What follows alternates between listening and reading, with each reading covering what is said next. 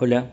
mi nombre es Maximiliano Romanzuk, soy médico neumonólogo de la sección de obstructivas de la Asociación Argentina de Medicina Respiratoria y hace tiempo atrás, junto a la sección de enfermedades ocupacionales, realizamos un webinar donde hablamos de los efectos del cambio climático, incendios y humo sobre la salud respiratoria. En dicha reunión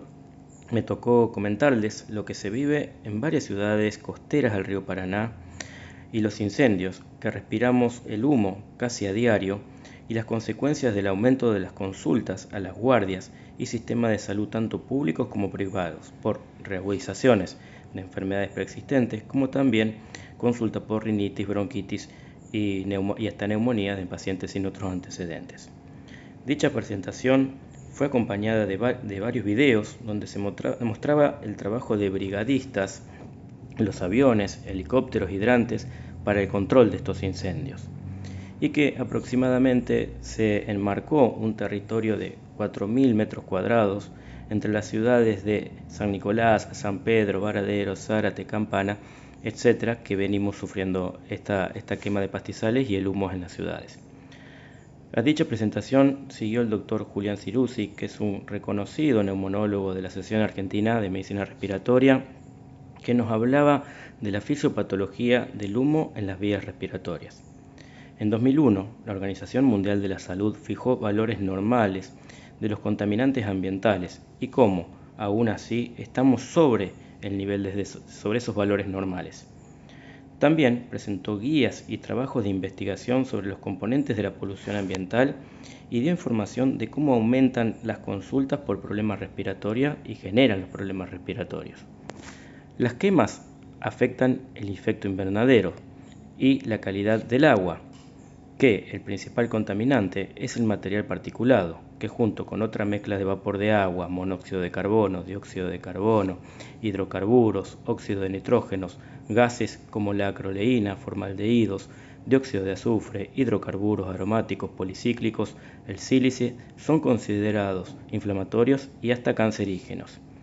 Este material particulado, dependiendo del tamaño, afecta desde las vías aéreas superior a los alveolos, generando efectos a corto y largo plazo. Dentro de los efectos a corto plazo son irritación de nariz, ojo y garganta, tos con producción de flemas, dificultad para respirar, ataques cardíacos y ACV, insuficiencia cardíaca o infarto, reagudizaciones respiratorias de enfermedades preexistentes. Dentro de los efectos a largo plazo muerte prematura, disminución del crecimiento y desarrollo pulmonar, posible desarrollo de aterosclerosis y bronquitis crónica, aumento de la mortalidad de las células inmunitarias y los consiguientes neumonías y bronquitis,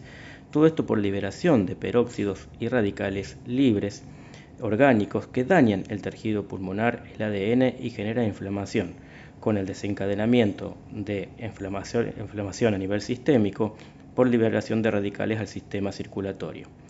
También generan cáncer de pulmón y afectación de mujeres embarazadas con disminución del crecimiento pulmonar en el feto.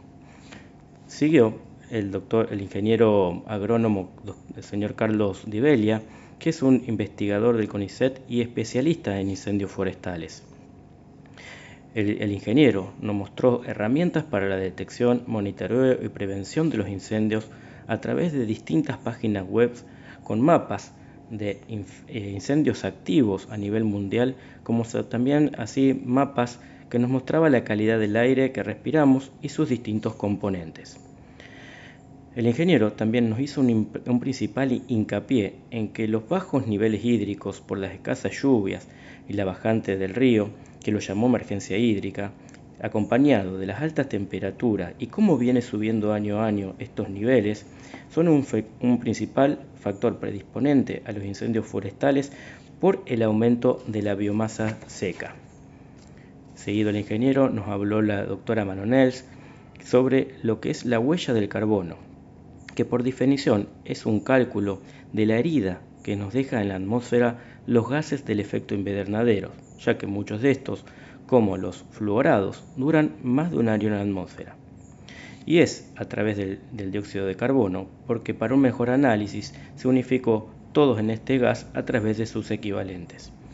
Esta huella del carbono surge de todas las actividades que se desarrollan en el planeta, como la industria, la ganadería, la agricultura, etc. Y que nosotros como sector salud estamos en un quinto lugar en la generación de esta huella, que es tanto por las acciones directas como indirectas como por ejemplo los residuos hospitalarios, las ambulancias, el consumo de energía de las, de las instituciones, los desechos farmacéuticos.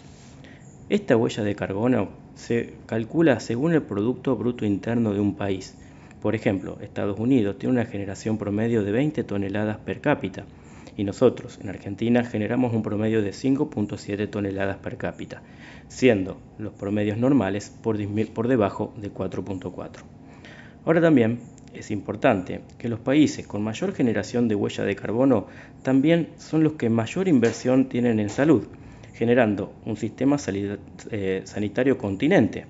En cambio, los países con bajos recursos son los que menos huella de carbón generan, pero son los que más lo sufren por las bajas condiciones de salud. Entonces, como mensaje, deberíamos empezar a pensar en generación en una transición de energías a energías renovables, como las producidas por el viento, la, energía solar, y dejando, eh, y liberando, dejando un poquito las liberados del petróleo y la energía eléctrica. Así que bueno, espero haber sido un poco claro y aprovecho para saludarlos cordialmente. Muchas gracias y saludos.